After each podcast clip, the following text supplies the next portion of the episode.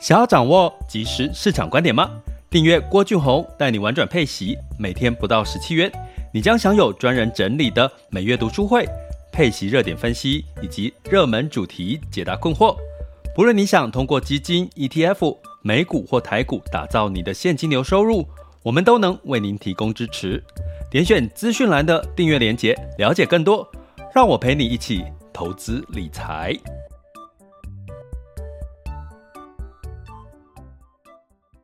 各位亲爱的学员以及听友们，大家早上好，中午好，下午好，晚上好。今天是二零二三年的十月十九，周四的时间，一周要过去了。其实十月份也过了大半了，有没有觉得过得很快？尤其是有休假的时间，总是过得比较快。那天气也渐渐的转凉，所以呃，也希望大家可以多保重身体。那今天要来聊的是这个啊，等一下，稍待片刻。我要切换一下图片哈，这个图片的主题是上一次的主题。好，OK，我们接下来聊台股 ETF 哈，该买大型股还是买小型股？那我会建议呢，其实就是先搞懂景气循环策略，来大概你就知道了哈。那当然，如果说我们先这个这个主题是呼应我学员问的啦，哈，因为其实我没有特最近很多的台股 ETF 的发行，哈，那我没有特地想要为了某档的 ETF 去做这个广告或者是推广它，所以我尽可能的不要去跟各位聊到这个。标的本身，哈，用一个比较概念式的，那也是回答我们学员他有聊到最近他发现有几档新的台股 ETF 的发行，他就觉得是不是有适合有亮点，哈。那我先讲一个逻辑跟各位分享一下，就是其实大家知道，不管是你投资基金或 ETF 啊，呃，基本上在募集期间，大概等到募集上架。哦，大概至少像基金可能比较长一点，至少可能就是会有一个月的时间，然后基金比较长，ETF 可能稍微短一点。所以如果你因为什么叫募集呢？就是说它从零嘛，然后有很多人的资金会愿意预先的投入进去，所以我会建议大家第一个念头、第一个想法观念是尽可能是买旧不买新哦，因为。如果现在的市场哈正进入到了这个比较偏多头好了，我举个例哈，那其实现在的市场你你去买现有的 ETF 或者是基金的话，你就可以直接的参与市场的涨跌。可是如果你去买一个新募集的基金或 ETF，其实某种程度你可能要等它募集完成之后。有没有可能募集不完成？当然有啊，他可能募集的速度不如他想象的快，那怎么办？他可能就要延长他的募集的这个时间齁。所以呢，基本上你可能就错过了一些。如果你觉得现在是一个很好的低吸的机会，就是逢低进场的机会，那会建议你先买旧，不要买新，要不然你可能会诶看着股市涨啊，结果你的钱已经进去了，可是你可能要。一个月之后才可以开始投资，哈，所以这是第一个要提醒大家，因为最近很多的台股 ETF 要的确发行，而且都是在走月配息的形态，所以我跟各位讲第二个重点就是现在的台台股 ETF 越来越像配息基金了，所以其实大家可以用配息基金的方式去看台股的 ETF，那打个小广告，大家可以去博客来去搜寻我的书《投资赢家领息创富术》，那里面呢有针对基金 ETF 的配息去做一个呃蛮详细的一个说明，跟一个看法跟操作策略哈，大家可以来看去看一下博客来的书。那我也正在写这个新书，是也专门专注在讲配息 ETF，所以你们的问题都会在我那本书里面得到大部分的答案。也欢迎大家在我写书的过程，如果你们有关 ETF 配息 ETF 的一些问题，吼，尽可能的在平台留言给我，吼，让我可以有更多的呃，可能大家想知道、想听的，我可以把它收纳到我的书里面。那我的书。如果理想的话，是预计二零二四年的三月上架，好，二零二四年的三月上架，那呃是这个配息 ETF，专门讲配息 ETF，那所以大家也可以期待一下我的新书。好，那打完广告之后呢，当然你也可以透过这个呃我的付费订阅的专案，好，我每一个月会有四次，哈，三次的这个主题学习，一次的。这个读书会，吼，那目的都是让大家可以更，不管是从上到下，或者是从个股到市场，来去方方面面的去了解市场。我最近跟各位分享一下，我最近其实都在上课讲课，那我在讲一个实体课哦。我最近觉得，呃，大家好，真的能够提早退休就尽量提早退休，因为。好像我最近在讲课讲一整天哦，我发现跟年轻的时候讲课讲一整天那个体力真的不一样了，所以我 我我讲完之后，我到现在还没有复原呢，我觉得我的喉咙还没有完全好。那我下周又要再讲一一整天的课哦，那提早退休很重要哦，但是我也听到了一些讯息，就是说呃在。我喜欢上线上课，也喜欢上实体课。其实实体课就是我可以很及时的得到很多学员的一些回应啊，或互动哦。但是我听到一个需求，就是其实我们一般人他我们都不是在市场上面每天在市场上面收集讯息啊，去了解市场发生什么事情。所以有时候其实你真的需要有人帮你整理好现在发生什么事情，然后这些消讯息又。背后隐藏的风险跟机会是什么？还有它的方向是什么？所以，呃，从这个角度，我其实觉得大家真的可以，呃，从我的各个单集里面的订阅连接去找寻到我的付费订阅专案，去了解我的付费订阅内容。哦，我相信你是懒得去自己去研究很多资料，想要去呃听到别人怎么去整理，又看到市场上面有很多。资讯很多数据，你又不知道这个数据代表什么，那就真的欢迎大家来加我的付费订阅行列哦，就是点选我的各个单集的订阅连接。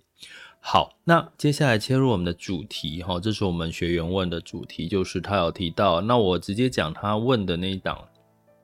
那一档 ETF 是啊，我他的标的的这个代号，我现在这个一哦零零九三六哦，台新的这个。台湾永续高息中小型 ETF，我就讲到这里喽。我之后不会再提到这个名字哈，因为我不是在业配它哈。所以呢，基本上呢，就是目前如果你要讲过去的零零五六、零零八七八、零零七三。哦，你甚至最近很红的零零九二九哦，基本上它比较都是投资在偏中大型的个股，比如说它偷挑出所谓市值前五十大、前三十大。什么叫市值前五十大、三十大？就是就是它的呃股数乘以流通的股呃股价乘以流通在外的股数乘起来，它的是规模哦是很大很大的啦。哈，就举个例来讲，就是我们耳熟能详，像台积电呐。呃，像你听到的苹果、Microsoft 啦，这些都是属于市值很大，在这个股市里面占比是最高、最前面的这些股票，所以通常这叫大型股吼。大型股它的特色是什么？它就是相对来讲它会比较稳健，对不对？可是稳健的过程当中代表的是什么？你通常听到稳健，它跟成长是很很少画上等号的。那什么是成长？哦，就比如说你听到一些创业型，比如说他刚创业啦，哦，创业过程当中追求的是什么？成长。哦，所以我们常常在讲成长题材会提到什么？电动车，哦，每一年百分之三十的复合成长率。哎，比如说绿能光电，哦，比如说最近就是呃二零五零年全球都希望的达到碳中和的一个情况，所以每一年大概也都有三十个 percent 的一个成长，甚至最呃今年最夯的 AI。哦，市场也认为它大概有两位数的复合式成长，哈，那这些都比较就是一个成长性的一个题材。所以换个角度来说，我们用苹果来举例，Apple 哈，Apple 过去它一直在成长，从 iPhone 的第一代一直到现在 iPhone 十五了，其实慢慢的这个手机的使用量呢，其实也都慢慢，苹果可能会从成长慢慢就进入到所谓的。稳健，那稳健就是一个呃成长幅度不高，其实你可以从很多生活上去观察到这些事哦。像我最近在一些大众运输工具里面，我就会稍微去看一下大家用什么手机，因为大家都挤在一起，对不对？所以其实你会发现，像我看到很多人用 iPhone 哦，可是大家用的 iPhone 都不是前几代的，都可能是 iPhone 十二、十三。为什么？因为大家知道很容易辨识，你的那个 iPhone 的那个头不是，它有一个叫动态岛，对不对？就是那个。一个圈圈，它如果是那个动态岛的话，基本上它就是比较十四以后的 iPhone 嘛。可是我发现很多很多上班族哈，这个都还是拿不是动态岛的那个那个 iPhone，也就是说，他们都还是拿旧型的 iPhone。所以就是说，虽然 iPhone 的市占率很高，可是很多人都是拿二手的，要不然都还在用旧手机，他们并不是。第一时间就去换新手机哈，所以这我要说的是什么呢？我要说的是整个市场，就算连苹果，如果你认为它过去的成长的状况，可能它也未来会慢慢面临到所谓的大者越大，可是它的它就变成一个稳健的一个大型公司，它不再是追求成长。大家知道，追求成长跟追求稳健是两个不同的道路哈。每个行业，当它到了一个龙头或领头羊的时候，他开始就不是在追求成长，他就追求的是稳健，因为他只要稳住他的呃第一名，第一名的位置。哈我们在各行各业都可以看到这样子的一个情况。所以呢，如果你是想要追求所谓的成长，那你就会跟中小型的类股挂上边。所以，我们过去的台股的 ETF 呢，比较多都是在市值的前五十，比如说台湾五十，对不对？好，还有相关的什么高息，哈，这个低波三十，哦，都是在指一些比较大型的类股。那大型的类股适合什么呢？就是适合长期，比如说你把。我要我要讲的是，你在投资策略里面，我常常提到，我们在玩转配息频道提到，配息很适合做核心资产配置。什么叫核心资产？就是你可以长期持有。因为配息已经帮你挑选大型类股了，然后也帮你透过配息去帮你月月停利了哈，所以基本上你就比较可以安心的长期持有，不用担心哎涨了之后突然之间下跌，然后你就变成纸上富贵，什么都没有哈。所以配息我觉得会是一个未来的一个趋势哈，当然不是因为我们频道叫玩转配息，我们就说它好，而是它的确是未来全世界的人在通膨在所有的情况下。你势必要靠现金流来去哦避开呃未来的很多不同的风险，不管是疫情呐，不管是这个股灾啦，不管各方面的情况，其实你你只要有稳健的现金流，你至少知道你下个月、下下个月、诶明年后年你都有一定的现金流，其实你就不用太过于担心。未来的这个风风雨雨哈，所以台股呃这个大型股加上 ETF 加上配息，是我们过去提到的核心资产配置的一个里面的特色哈。那我们刚刚讲到的高息中小型 ETF 已经开始了，我必须讲，从某个角度来看，其实我我我真的很喜欢做 Podcast，我不喜不喜欢去不不是不喜欢呐，就是不太。呃，就电视，如果你在电视节目讲，你可能很多东西不能讲那么详细，或不能讲那么仔细。像我觉得某种程度是 ETF 已经饱和了。所谓的饱和，就是大家发行的 ETF 都在买什么，你里面多多少少都持有台积电，多多少少都持有联发科，多多少少都持有这个呃广达之类的。所以你会发现，你再怎么发行，你再怎么买台股 ETF，你都会买到。同类型的公司，所以它怎么分散风险呢？所以你基本上你买台股 ETF，你好难分散风险，你就是在同一个篮子里面呢。所以呢，终终于开始台股 ETF 出了中小型的 ETF，所以呢，某种程度它也许稍稍的帮我们把我们的这个鸡蛋不要放在同一个篮子，就是大型的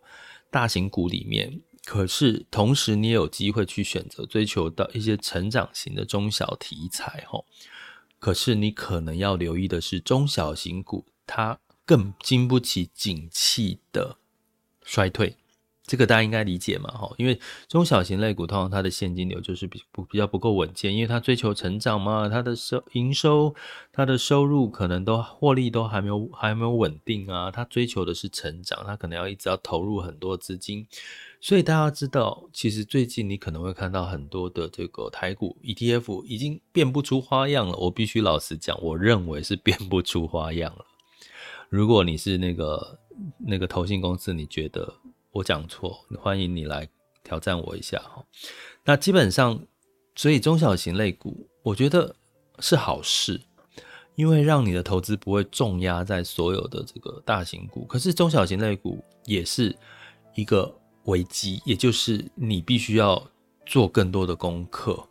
才知道你适不适合投资中小型的 ETF 哈。所以呢，我会建议大家还是一句话。永远投资是永远是一个学习的过程啊！你不要想说，我只要买一个投资标的，你就希望他这辈子都帮你赚钱。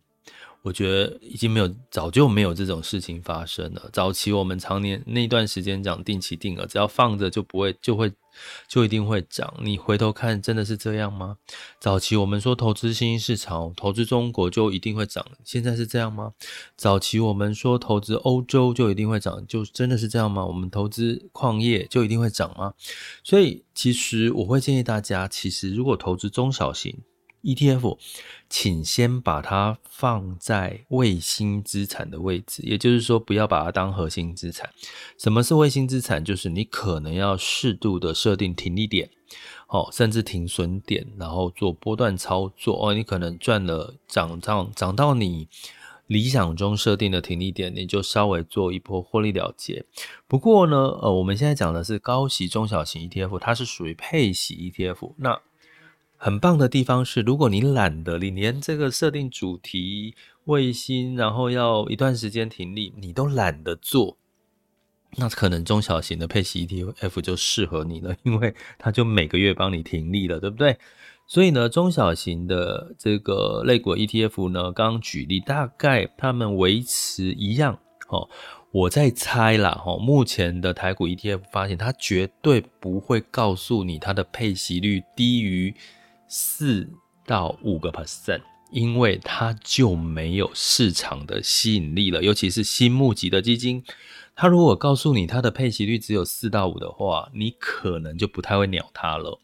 所以简单来说，以这一档的诉求，它一样也是告诉你过去的历史的那个记录，大概报酬率也可以到七个 percent 以上哈。所以它一样是告诉你，大概它的配息率应该有机会到七，而且是月配哈。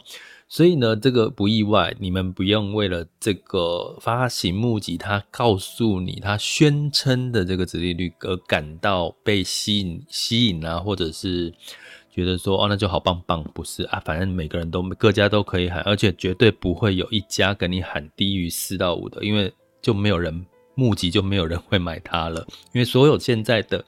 ETF 台股 ETF 都是在诉求七个 percent 以上的这个殖利率，当然七个 percent 以上殖利率一定有一部分靠的是资本利得，因为台湾的股平均的股利率只有三到四个 percent，请大家一定要记得这件事哈，因为它一定有配资本利得给你哈。那所以呢，在这个台股 ETF 里面，中小型类股它的特色，刚刚提到是成长型。那成长型有什么好处？至少哦，至少它不会重压电子股了。大家知道，我们现在零零五零零零五六啊，零零八七八零零七一三，我好像一直在帮这四档打广告，没有啦，因为这四档是目前台湾呃市值最大的。市值就是规模最大的前几档了，所以我提它出来是因为它就最大了嘛，对不对？哈，好，所以那这些新募集的台湾高息中小过去的，哦，中小型的这个成长型的，通常它的股利来源，其实刚刚提到殖利率之外，它还有我们所谓的这个呃净资本利得。那这个中小型的高息指数呢，它过去的历史股利率，它是去找股利率有到七点四个 percent 以上的哈，所以基本上它当然会去挑一些股息比较高的，所以也就是在告诉我们七 percent 的年化的配息率对这些中小型的 ETF 应该不是太大的困难，但是你的风险在哪里？跟你的，我觉得它可能会适合适合我们的地方，就是我刚刚提到哈，因为中小型的题材有很多不是电子股哈，比如说有做这个运动鞋的代工厂啊，比如说有做高尔夫球的那个球头啊，还有可能有。当然也有相关的电子相关的一些一些一些产产业啦，哦，就是你比较容易去选择接触到不是电子业的一些呃不同产业的，他们叫做我们一般之前有周刊把它叫做隐形冠军哦，所以呢这些的都比较容易参与到。可是你也知道嘛，其实不是电子业各行各业，你觉得市场大吗？市场大吗？可能我对一般人来讲不是那么了解。比如说，呃，运动鞋你可能比较了解哈，运动鞋的代工。可是通常这些各行各业龙头，它比较容易受什么影响？出口嘛，对不对？因为它不可能只靠台湾市场就可以变成龙头，所以它一定靠很多是出口。所以我今天要跟各位讲的，如果你想要投资，大型呃，投资大型股，我刚刚已经跟各位讲，你适合长期持有哦，因为它就是龙头，它就是领头羊。可是它可能你未来要追求它的净值的成长哦，就可能你要稍微的呃调整一下哈。那如果你想要追求净值的成长，可能中小型可以满足你的需求，可是它的风险就在于它跟景气循环的关系会比较大。也就是说，当今天景气循环。进入到衰退，诶，在座各位，大家觉得现在台湾景气是在衰退还是在复苏呢？我告诉各位，我问了在这个实体课程的学员，吼，诶，有人真的认为现在台湾是在复苏，诶，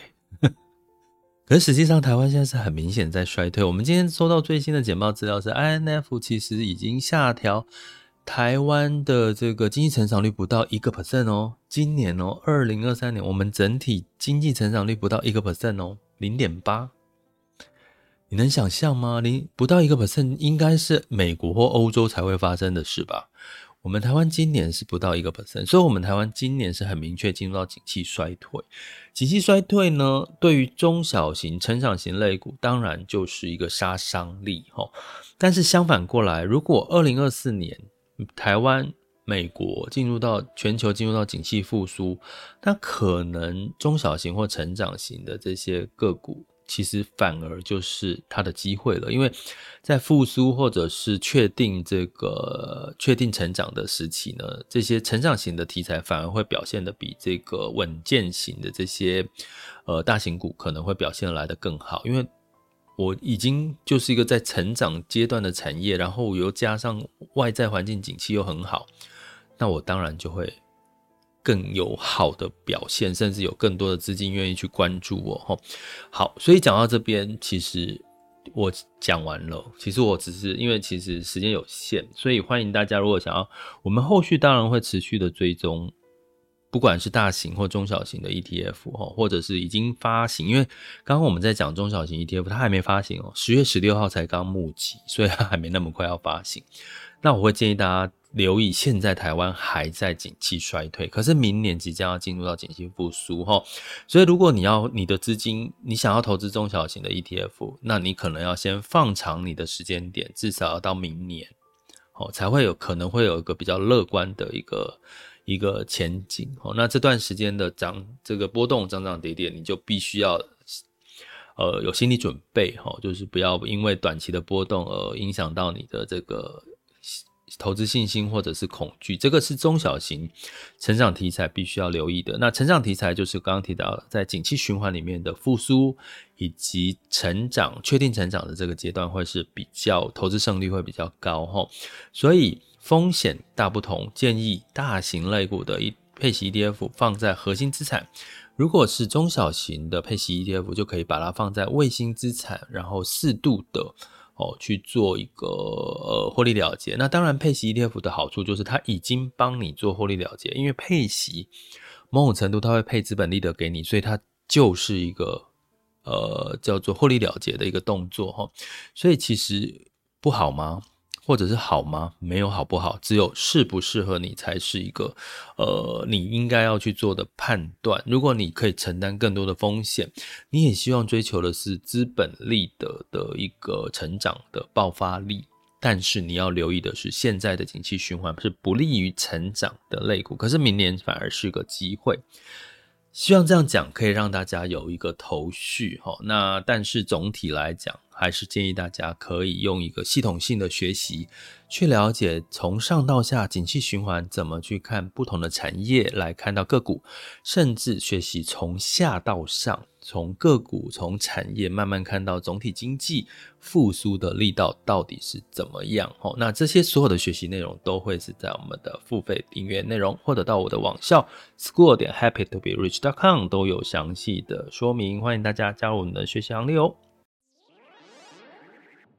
想要掌握即时市场观点吗？订阅郭俊宏带你玩转配息，每天不到十七元，你将享有专人整理的每月读书会、配息热点分析以及热门主题解答困惑。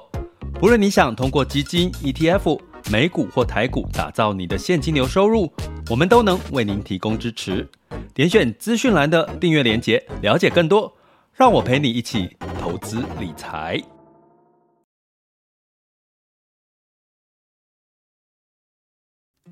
好的，接下来进入到二零二三年的十月十九日的全球市场盘势轻松聊。首先，我们看到风险指标部分，今日 VIX 恐慌指数是十九点二五，现在当下的 VIX 恐慌指数是十九点三九，十年期美债殖利率是四点九四二六 percent，所以我们可以从这边来看，美债殖利率往上，其实代表的是未来的景气是乐观的，因为我们知道这个美国的这个销售零售数据呢，又比预期来得好。再加上近一季的财报里面呢，金融股的财报表现的也还不错。然后市场上认为在，在当然今天是台台积电的法说，哦，估计应该也是大家会比较偏乐观，因为今天台台积电其实股价是上涨的，所以都带来美债殖利率的上涨，哦。那我觉得某种程度大家可能要健康的去看待，因为是美债殖利率本来就应该要涨了，因为。这个对大家对未来的预期是乐观，相反的，如果大家对未来预期是悲观，那当然美债殖利率是要往下走的哈。那但是因为短期的美债殖利率向上哈，所以就带来了这个科技股的承压哈，股票的承压，道琼下跌零点九八 percent，S&P 五百，纳斯达克跟费城半导体分别下跌一点三四、一点六二跟一点七六个百分点。那另外，当然中东的情势，哈，就是这个以巴以哈战争呢，其实好像看起来每天的这个媒体，哈，都看带来给我们对战争的一个恐惧，哈，所以恐慌指数的上升，所以我们真的希望是世界和平赶快落幕啦。那在这个欧股的部分呢，也是一样，哈，这个小跌做收，那再加上提醒大家，ASML 这个荷兰晶片厂商是欧洲的，那它的上期订单其实是。是比预期来的低。ASML 是半导体设备的上游厂商，也是半导体的领先指标。也就是说，订购设备的厂商越少，就代表哎订单呐、产能就会减少哦。所以目前 ASML 的呃财报呢是略逊于预期预期哦，所以也让半导体是。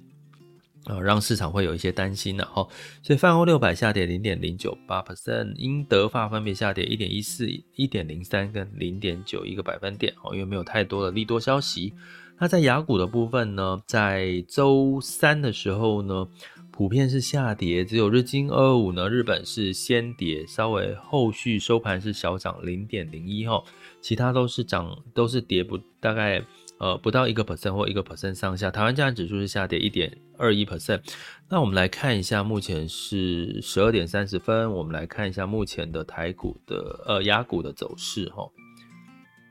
亚股目前台湾加权指数是哦，现在是几乎平盘哈，来到一万六千四百四十点哦。有稍微跌幅，有收敛到平盘。那台积电呢是上涨一点三 percent 到五百四十七块，所以就刚讲的，可能对于台积电的法说应该预期是乐观的。那今天股票普遍是电金双跌啦齁。那在这个柜买指数是小涨零点四五 percent。那在 A 港股的部分，恒生指数下跌一点九五，恒生科技下跌一点六八 percent。更正一下，恒生科技下跌一点八六 percent。上证指数呢是下跌一点二一 percent，到三零二一，又来到了接近三千点的关卡。好，不过它过去是几乎是主底在三千点左右，再反弹就反弹，所以在跌破三千其实是危险的哦。如果它没有跌破再反弹，其实代表这个主底的这个厚度越来越高，对 A 股是比较有利的。但是，一旦跌破三千点，其实可能大家要稍微担心一下 A 股，代表他们的市场对于中国复苏的景气是悲观的，那可能也会因连带影响到全球股市，包含台股哦。那在这个深圳指数是下跌一点零九 percent，那日经二五呢今天就跌了，下跌一点八七 percent。南韩综合指数下跌一点七九 percent，新加坡海峡下跌一点一四 percent。所以今天台股反而比较抗跌哦。那当然原因就是台积电的法说哦，今天稍晚就要公布了哦，所以到时候我们再来做一些分析。那在能源的部分呢？哦，十一月份交约交呃，更正，十二月份交割布兰特原油期货是上涨一点八 percent，来到九十一点五美元每桶。哦，当然知道这个这个战争的因素也会带动油价上涨，金价也上涨。十二月份交割纽约黄金期货上涨一点六 percent，来到一千九百六十八点三美元每盎司。那在汇市的部分，哦，汇市的部分当然避险的情绪加上美元债值率上扬，所以美元指数上来到一百零六点五五二六。美元兑换台币是三十二点三六哦，美元台币又跌了哈，所以如果你持有美元的，最近应该稍微开心一点的，尤其是美元的配息计价，你配的息会多一点哈。那美元兑换人民币是七点三一一八，美元兑换日元是一百四十九点七六，所以这个非美货币都稍微偏弱啊，美元稍微走强，原因是避险哦，战争的因素之外，还有美国的经济真的不太弱。那如果你要股市涨，你就祈求美国经济弱一点，就是这样。好，这里是郭俊宏带你玩转配息，可以及时操作观点，关注并订阅我，陪你一起投资理财。